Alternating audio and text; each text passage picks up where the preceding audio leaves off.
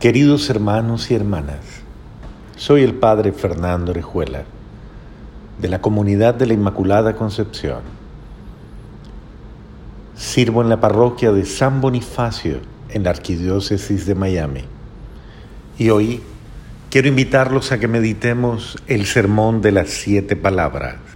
Esta meditación la tomo de los escritos de Lino Sevillano Quiñones y el hermanito simple quien le confía esta reflexión.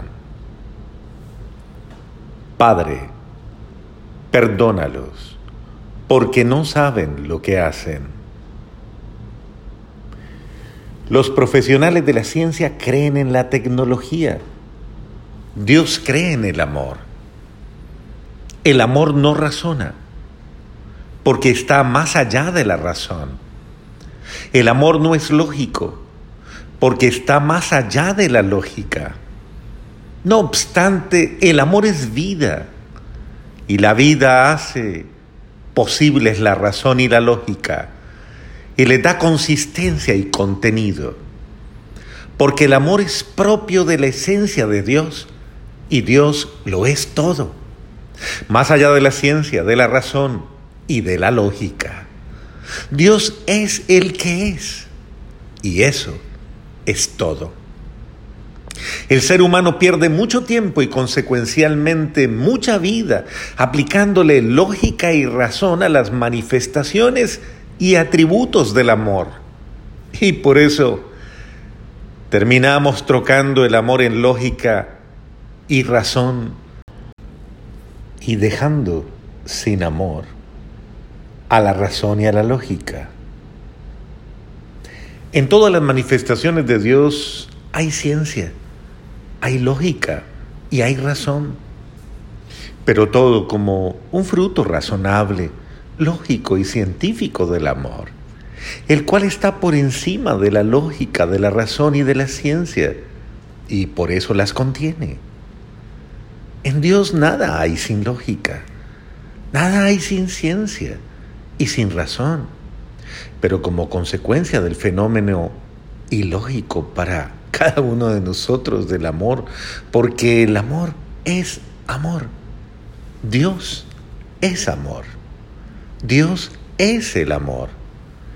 Y el verdadero amor, el de Dios, escapa a todo método, a toda razón, a toda ciencia y a toda lógica, al modo humano porque Dios no es explicable en sí plenamente por la ciencia, por la razón y por la lógica, al modo humano, ya que aunque las contiene, al rebasarlas, en aquello en que rebasa es imprevisible.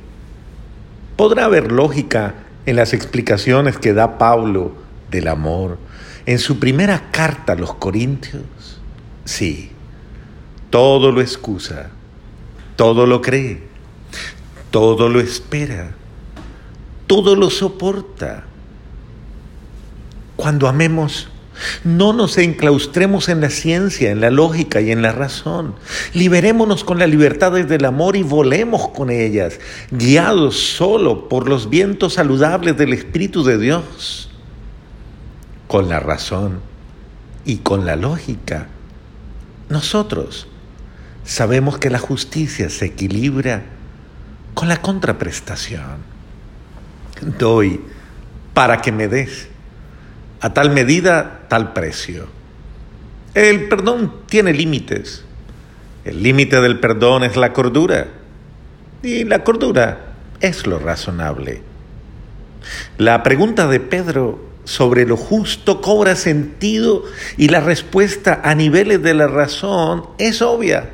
¿Cuántas veces ¿Debo perdonar hasta siete? Y la respuesta en lógica sería razonablemente sí, hasta siete. Pero en la lógica y en la razón de Dios no tiene límites la capacidad de perdonar. Por eso su respuesta es desconcertante. 70 veces siete. Pero en armonía con su súplica elevada al Padre por cada uno de nosotros en la cruz.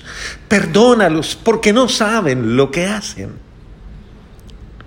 Cuando amemos, la única razón y la única lógica para estar en armonía con la razón y con la lógica de Dios es la vida de la gracia, el anonadamiento, la entrega absoluta y la donación perfecta.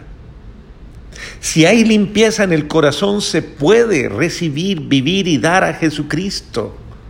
Y cuando eso ocurre, la consecuencia es lógica y razonable en la razón y en la lógica de Dios. Se ama.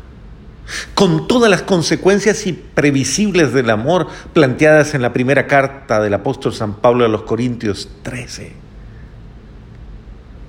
Tú, querido hijo, hija, ama. No razones. No le busques lógica al amor. En consecuencia, salva. No condenes. Condenar es lógico en la lógica humana. Salvar es lógico en la lógica de Dios. Y salvar equivale a perdonar. Perdonar es desestimar las ofensas, ignorarlas, olvidarlas, desecharlas. Nadie desecha sin remover y sin quitar. Para perdonar, remueve y quita el rencor que clama por venganza. En la venganza puede que haya una cierta dosis de justicia, pero no hay amor. La venganza es desamor y el desamor no está en los atributos de Dios. El desamor es del diablo, es enemigo de Dios. Hay mucho pecado y mucho delito en el mundo generados por la falta de gracia. ¿Cómo combatirlos? Destruyendo al pecador y al delincuente porque ellos lo generan. En la lógica humana eso sería lo razonable. En la de Dios no, porque Él si bien es cierto que odia el pecado y el delito, ama al pecador y al delincuente en contraposición de lo que hace el diablo, quien ama al delito y al pecado, pero odia al pecador y al delincuente. Ante todo, limpiemos nuestro corazón, llenémonos de la gracia de Dios. Como nuestro único modelo, seamos mansos y humildes de corazón la humildad y la mansedumbre dan espacios al amor al albergar a Jesús, Dios amor, quien dio su vida por cada uno de nosotros y como el buen pastor busca siempre infatigablemente a la oveja perdida, que es cada pecador por vil e incorregible que lo sea. La gracia de Dios es exigente. Requiere mucha entrega personal, mucha humildad y mucha mansedumbre hasta el punto de reconocer para removerla la viga propia de mi ojo y no mirar y condenar la paja en el ojo del hermano. ¿Lo entiendes? ¿Ves por qué ninguno de nosotros ha sido constituido juez de los otros? No condenes, ames. Recuerda, con la vara que mides serás medido. Así que libérate de los prejuicios. Limpia tu corazón. Dios es amor. Y si tú dices que amas a Dios, ama al hermano.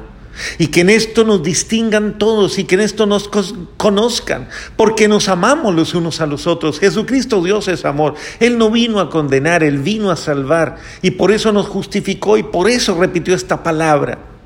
Padre, perdónalos, porque no saben lo que hacen. Amén.